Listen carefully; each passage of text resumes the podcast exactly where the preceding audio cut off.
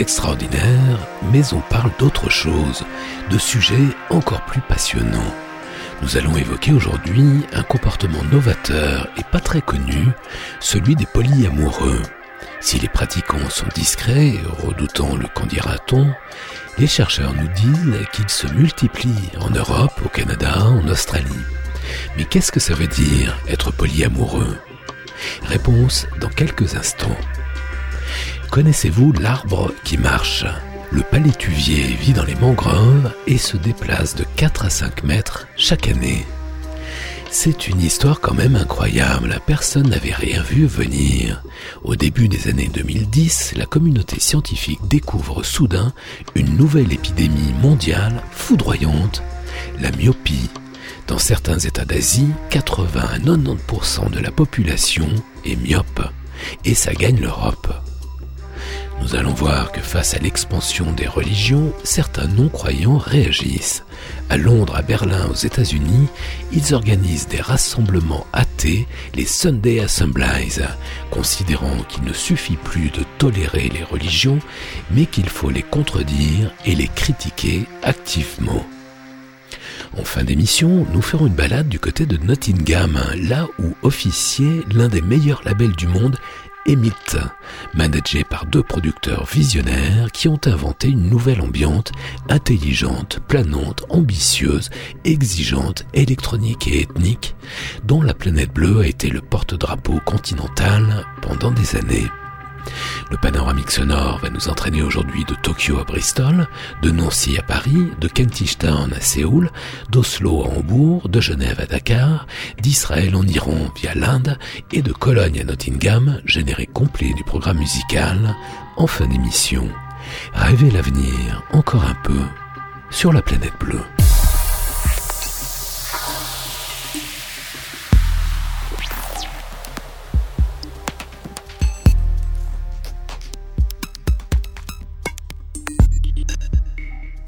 Planète bleue, Yves Blanc.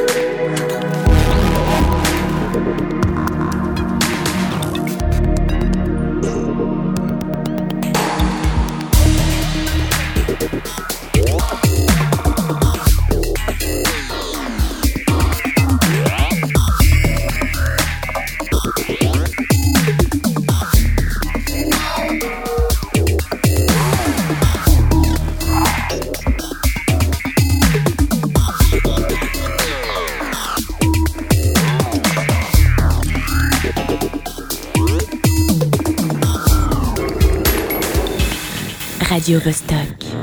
Vous pouvez refuser que la Terre tourne, ça n'y changera pas grand-chose. Justement, quand je vous écoute, j'ai l'impression que vous me parlez depuis une autre planète. La planète bleue. Voyez-vous, pour nous, le présent n'existe pas. Nous cherchons à l'abolir pour faire place au futur. Vous parlez du temps comme si on pouvait le dominer. En réalité, le temps n'existe pas. Quelqu'un a dit que c'est seulement une variable de l'âme.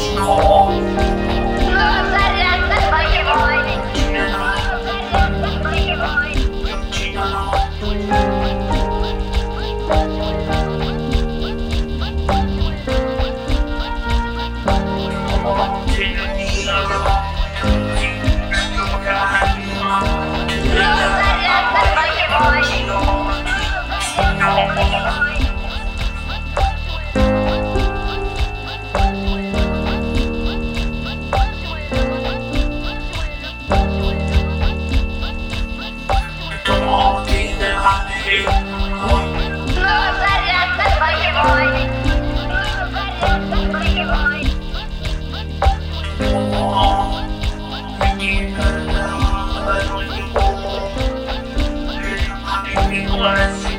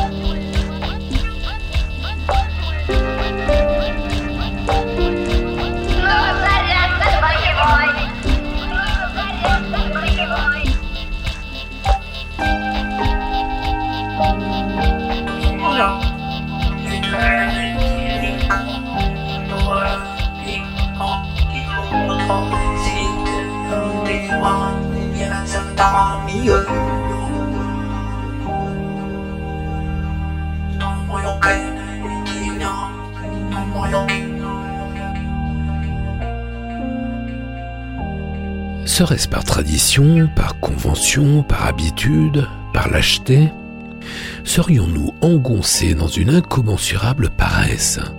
Avons-nous été laminés à tout jamais par un héritage judéo-chrétien passablement ringard? Le fait est là, l'homme occidental compte parmi les rares espèces à s'entêter dans la monogamie, perpétuant une organisation sociale qui a prouvé depuis des millénaires son inadéquation avec sa propre nature. Les relations monogames pour la vie sont quasiment inexistantes dans le règne animal. On en compte guère plus d'une douzaine, et les biologistes n'ont pas compté leurs efforts pour élaborer cette courte liste. Les inséparables, bien sûr, les gibbons, les cygnes, les urubus noirs des vautours, les poissons anges, les loups, les albatros, les campagnols des prairies, les tourterelles, les pigargues à tête blanche, un rapace d'Amérique du Nord, les fameux manchots, les dik une espèce d'antilope naine, les castors, et, et l'homme occidental donc, c'est tout. En termes éthologiques, c'est tellement peu que c'en est quasi négligeable. Les millions d'autres espèces s'en donnent à cœur joie. Quelle est notre véritable nature? Sommes-nous condamnés à être perpétuellement raisonnables, à fuir systématiquement les passions, à rester emprisonnés dans un modèle que nous n'avons pas choisi?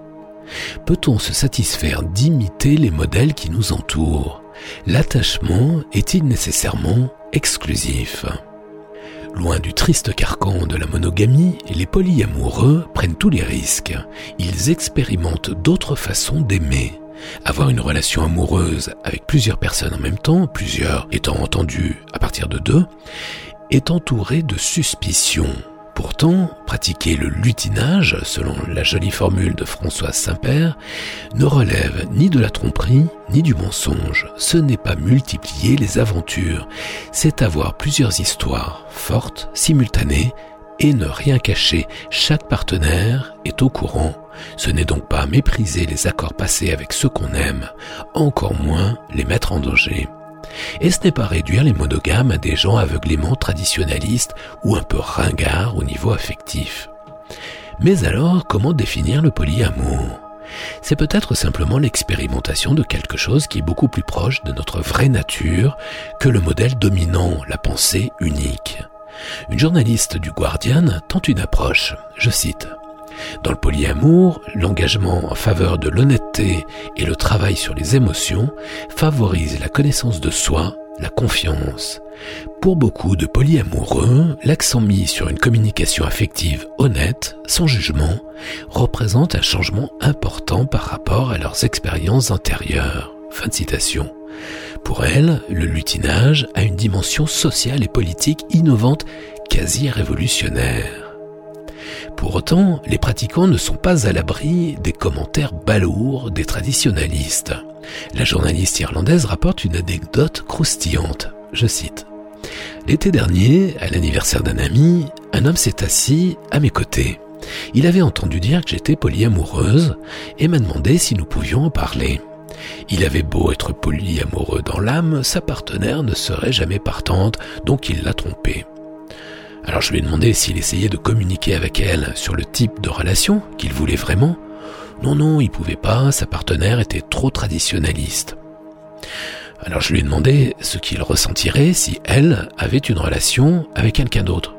Ce n'était même pas la peine d'y penser, elle ne le ferait jamais, m'a-t-il rétorqué. Fin de citation. Beaucoup de polyamoureux ont une relation principale et des relations secondaires. Ils ne revendiquent pas leur lutinage car ils redoutent le candidaton. Malgré cette discrétion, certains chercheurs disent les amours pluriels en plein essor en Europe, au Canada, en Australie. Avoir le rythme auquel s'épuisent les livres sur la question, ça doit pas être complètement faux. Le polyamour n'est pas une facilité, loin de là. Lutins et lutines sont les chercheurs d'aujourd'hui. Ils tâtonnent, ils essaient de trouver des manières d'aimer qui conviennent à chacun. Ils dessinent de nouvelles conceptions du rapport à l'autre. Alors, impasse ou mutation en cours? J'ai deux amours, chantait Joséphine Baker en 1930. Et vous, combien en avez-vous aujourd'hui? Si vous voulez en savoir plus sur les polyamoureux, vous trouverez une sélection des meilleurs ouvrages sur la question sur le site laplanètebleu.com à la page de l'émission d'aujourd'hui. Pratique, non?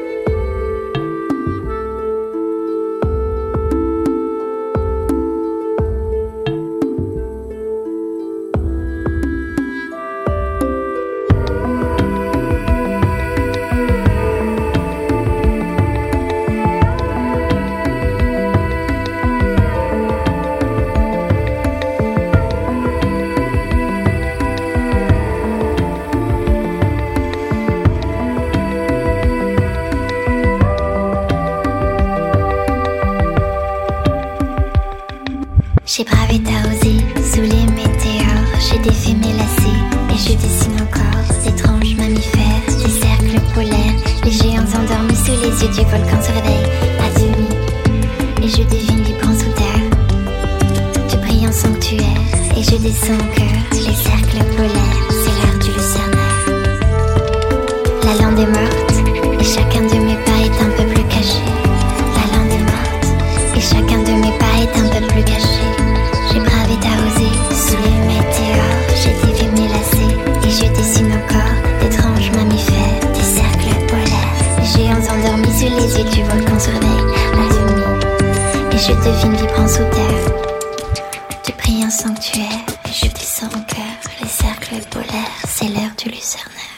Radio Vostok.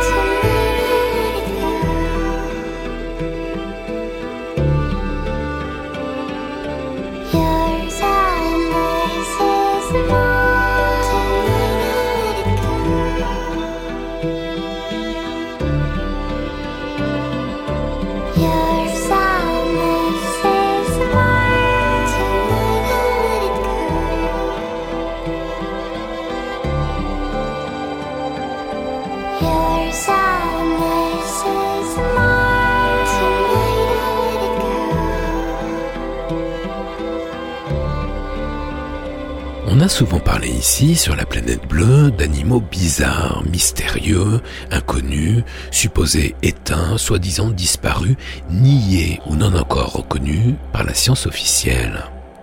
Cette branche de la zoologie s'appelle la cryptozoologie du grec cryptos, caché, zoon animal et logos, étude. Cette discipline a une espèce d'équivalent encore moins connu dans le secteur botanique. En effet, toute une série de plantes dépasse l'entendement. Des plantes au caractère étrange, à l'esthétique surprenante, à la cocasserie inattendue, à la poésie enivrante, parfois même magique. Savez-vous par exemple qu'il existe des arbres souterrains? Connaissez-vous la plante qui danse? Darwin lui-même a évoqué cette curiosité botanique dans l'un de ses ouvrages en 1880. Et l'arbre qui marche le palétuvier vit dans les mangroves, ces forêts tropicales d'un type très particulier puisque devant affronter les contraintes de l'eau de mer et des marées. Ces forêts amphibies, souvent très denses, forment une barrière naturelle entre la mer et la terre, une véritable protection face aux événements climatiques tropicaux, vents, vagues et même tsunamis. Ça va même au-delà. La mangrove protège le littoral de l'érosion, filtre les métaux lourds, piège le gaz carbonique et abrite une faune marine importante. Des pays qui ont détruit leurs mangroves s'en mordent les doigts. Perché sur ses racines aériennes en forme d'échasse, le palétuvier dessine des paysages tropicaux très originaux. Pour s'adapter à ce sol mou, humide, instable, pauvre en oxygène et submergé par l'eau salée à chaque marée haute, le palétuvier a développé deux stratégies ingénieuses. Ses feuilles sont capables d'éliminer le sel et ses racines aériennes ont la capacité de respirer. Maintenant, si on observe la mangrove de plus près, on découvre deux types de palétuviers. Ceux dont le tronc monte du sol, qui proviennent d'une graine, et ceux dont la partie basse du tronc est quasi horizontale. Cela ne pousse pas depuis une graine, mais depuis une branche. Et ils marchent de 4 à 5 mètres par an.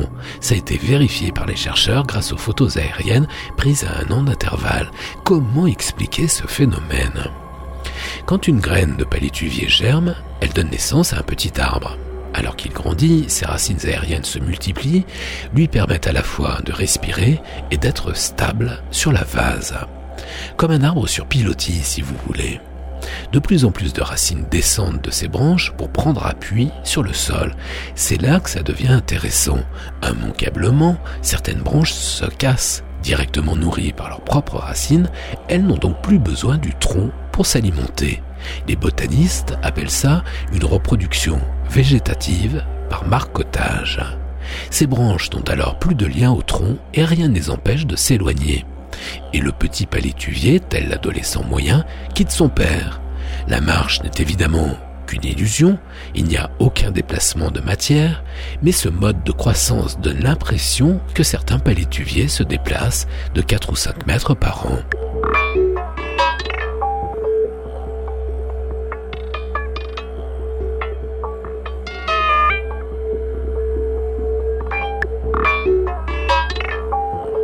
Si vous voulez en savoir plus sur ces drôles de plantes, voyez le beau livre de Francis Allais, Atlas de botanique poétique, aux éditions de Noyel.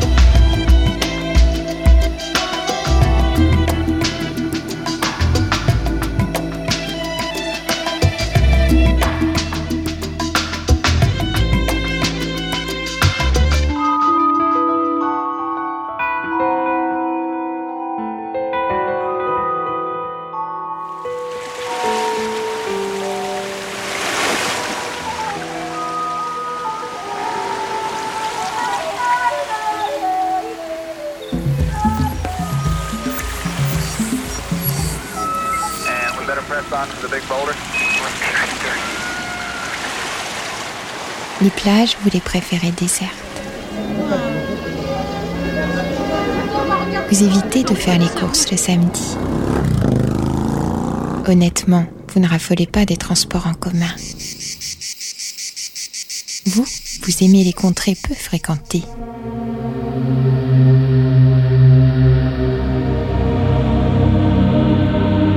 Nous vous proposons une balade dans un coin où vous serez peu dérangé.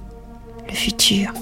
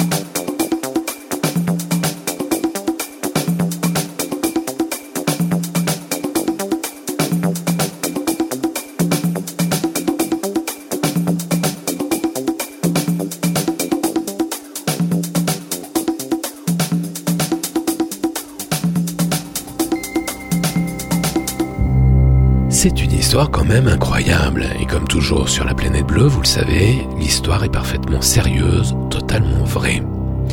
Personne n'avait rien vu venir. Au début des années 2010, la communauté scientifique découvre soudain une nouvelle épidémie mondiale foudroyante. Aucun virus, aucune bactérie n'est en cause. Dans certains coins du globe, la myopie se propage sous la forme d'une épidémie massive. Et la myopie, contrairement à ce qu'on croit souvent, c'est pas simplement porter des lunettes, c'est une cause majeure de cécité. À Singapour, 80% des jeunes de moins de 20 ans sont déjà myopes. Et une fois que la myopie est déclarée, on ne peut plus l'enrayer.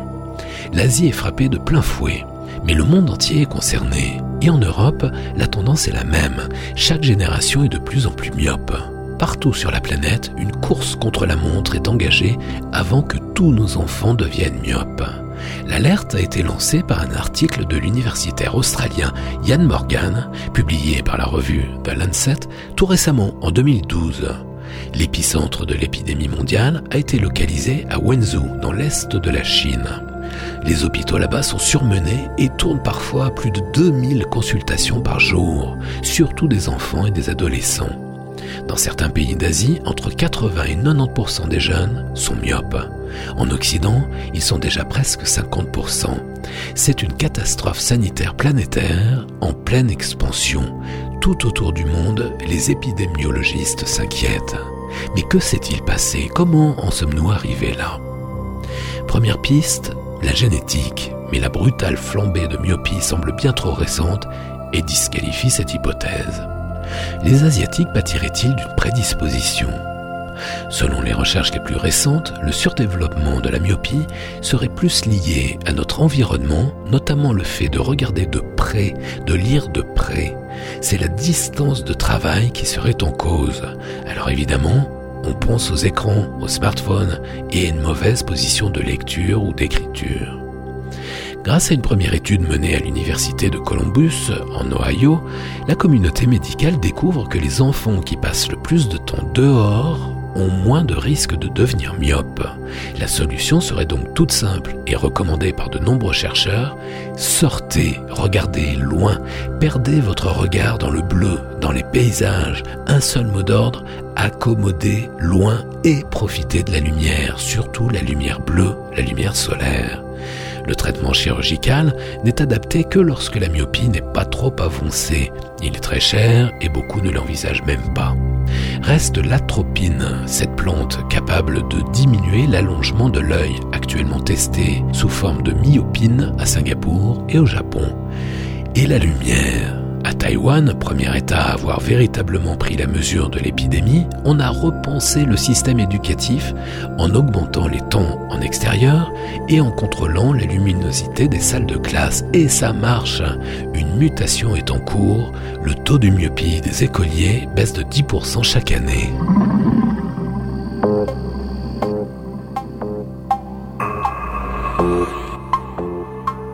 Si vous n'êtes pas encore trop myope, voyez le passionnant documentaire de Christophe Kilian, Demain tous myopes, disponible en VOD sur Arte Boutique.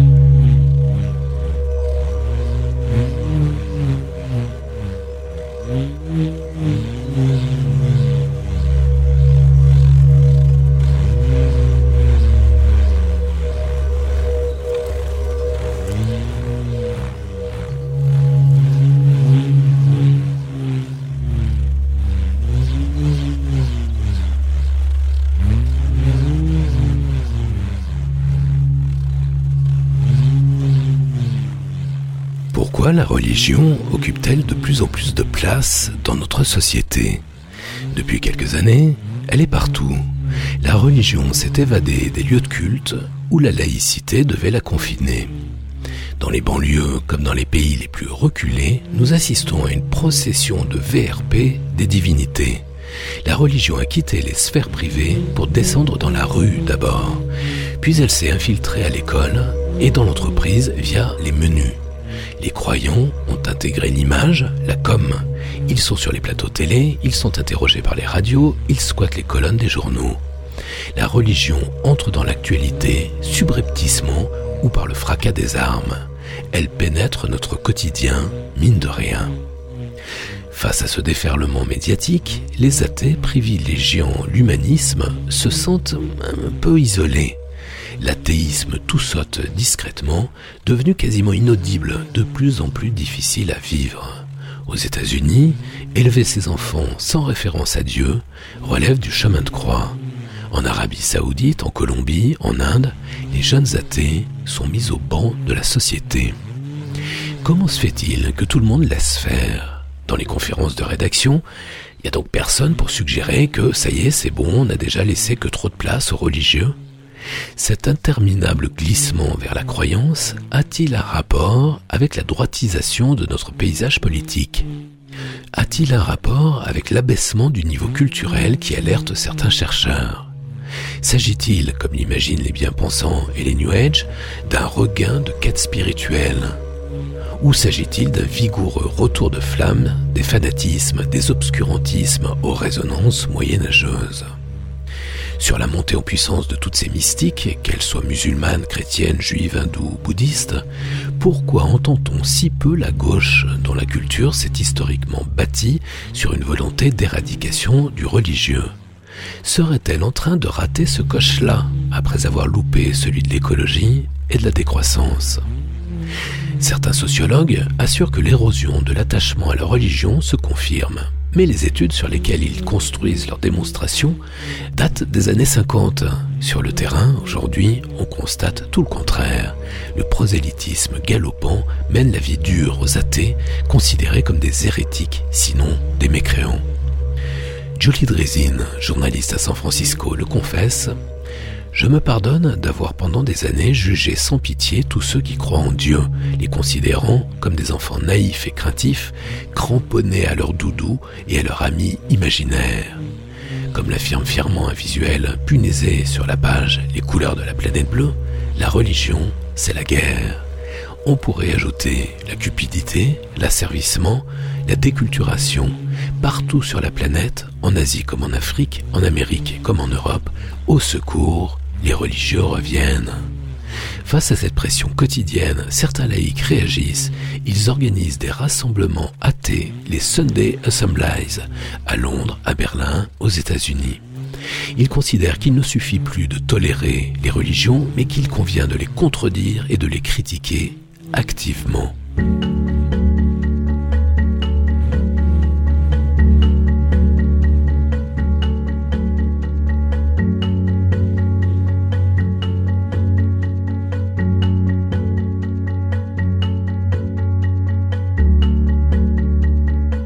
Si vous voulez approfondir la question de l'expansion des religions, plusieurs auteurs ont publié sur le sujet. Il reste peu entendu, mais vous trouverez une sélection de titres intéressants sur laplanètebleu.com à la page de l'émission d'aujourd'hui.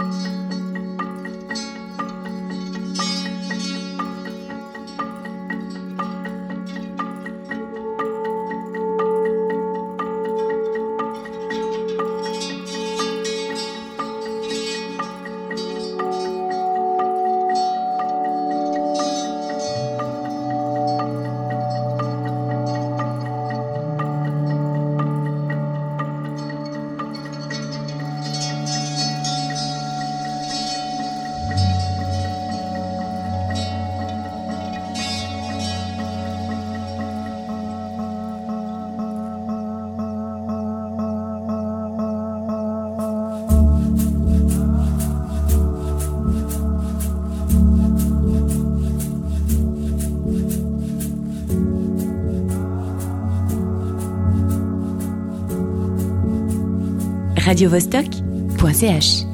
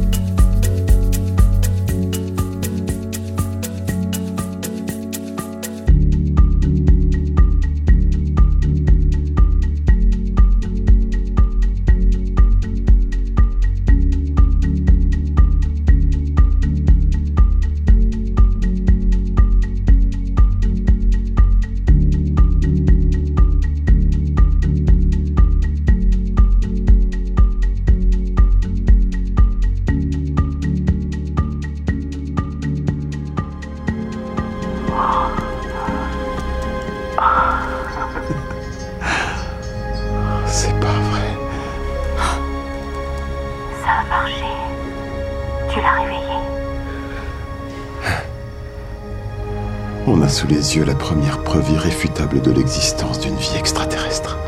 La planète.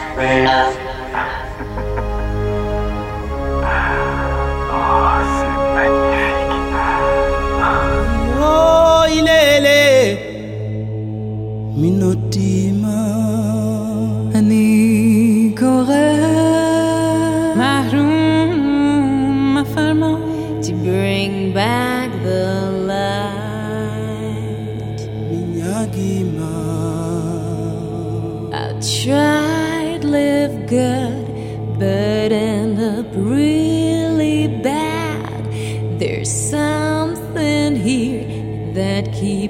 sun.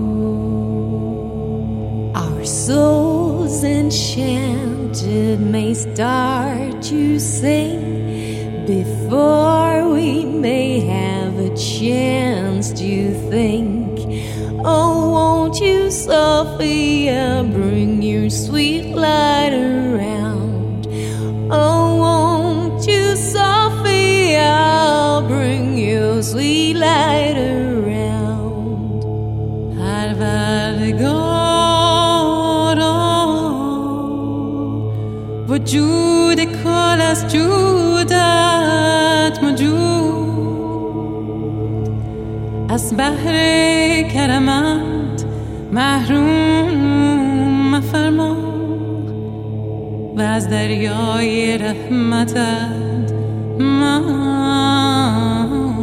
مکن. اکن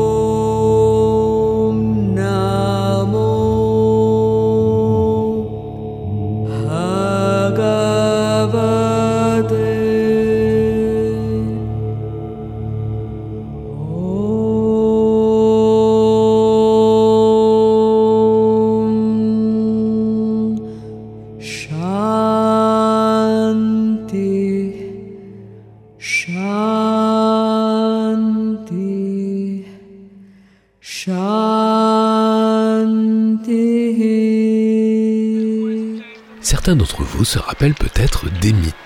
De qui Emit. Emit, c'est Time à l'envers. Emit était un petit label basé à Nottingham, entre Londres et Liverpool, managé par deux producteurs visionnaires, Chris Allen et Dave Thompson, qui ont publié au cours des années 90 quelques-uns des meilleurs albums d'ambiante de tous les temps. Mieux, Emit invente une nouvelle ambiante intelligente, planante, ambitieuse, exigeante, électronique et ethnique. David Toop, Miasma, Beat System, Scanner, Gas, tous publient chez Emit. Et notamment Woob, la découverte la plus somptueuse du label. Woob, artiste britannique méconnu, beaucoup d'entre vous l'ont découvert sur La Planète Bleue volume 1. Woob a été l'un des musiciens les plus palpitants et les plus créatifs de la fin du XXe siècle.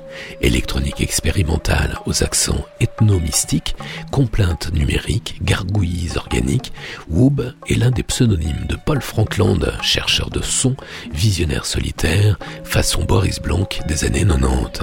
Un bidouilleur inspiré qui a trouvé la piste de l'ambiance intelligente, high-tech et ethnique, naturaliste et numérique. Un travail sur les paysages sonores, d'une finesse rare, une profondeur de chant à couper le souffle. Le label Emit avait une façon bien particulière de produire ses artistes. Il les faisait enregistrer dans ses propres studios ultramodernes à Nottingham, dont la marque Roland était partenaire. C'était un deal triple gagnant. Emit profitait gracieusement des tout nouveaux instruments et logiciels audio, Roland testait ses technologies dernier cri à l'échelle 1, et tous les groupes Emit avaient un son énorme spatialisé. Pour ne rien gâter, Emit s'est également fait repérer pour le design de ses pochettes sobres, futuristes et animaliers. Il était l'œuvre de l'une des meilleures agences de graphisme européennes, Designer Republic, à Londres. De 94 à 98, Emit est devenu, mine de rien, le meilleur label d'Europe, peut-être du monde.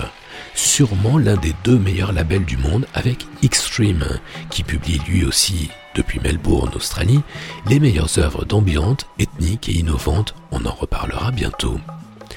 Et puis soudain, en 1998, pft, disparition subite. Pour des raisons toujours pas très claires, Emit met soudain la clé sous la porte et disparaît de la scène mondiale sans laisser d'adresse, alors que deux albums sont en cours de production.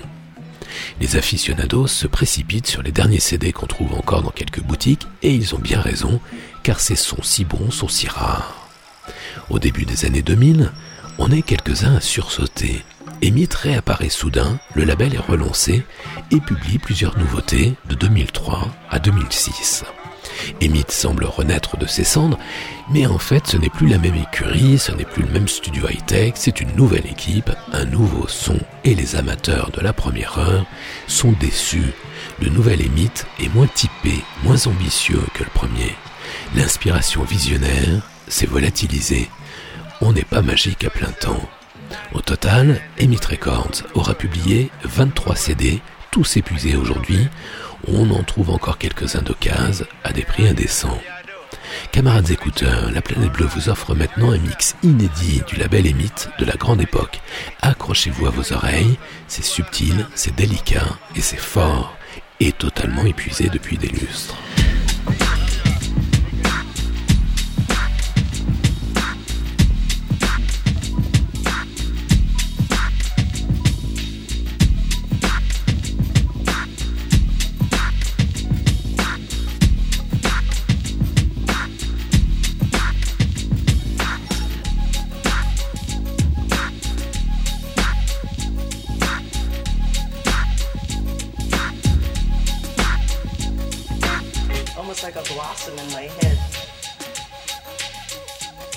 les archives de la planète, la nostalgie du futur.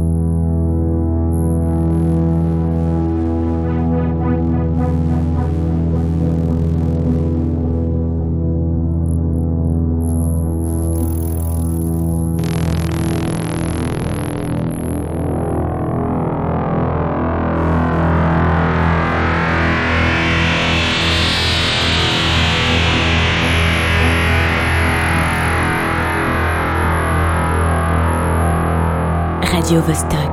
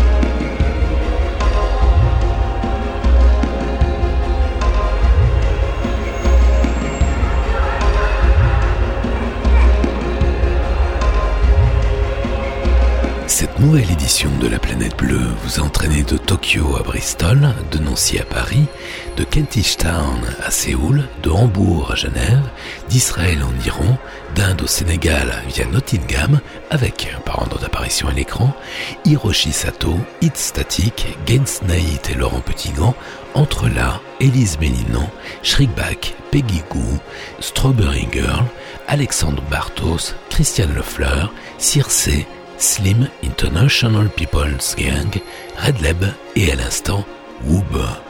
Retrouvez les références de tous ces titres et podcastez l'émission sur laplanètebleu.com.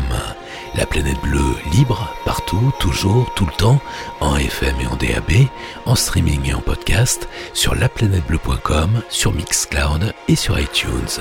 Bonne semaine à toutes et à tous. La planète bleue. Yves Blanc. Prochain départ pour la Terre. Plus tard, plus loin. Peut-être.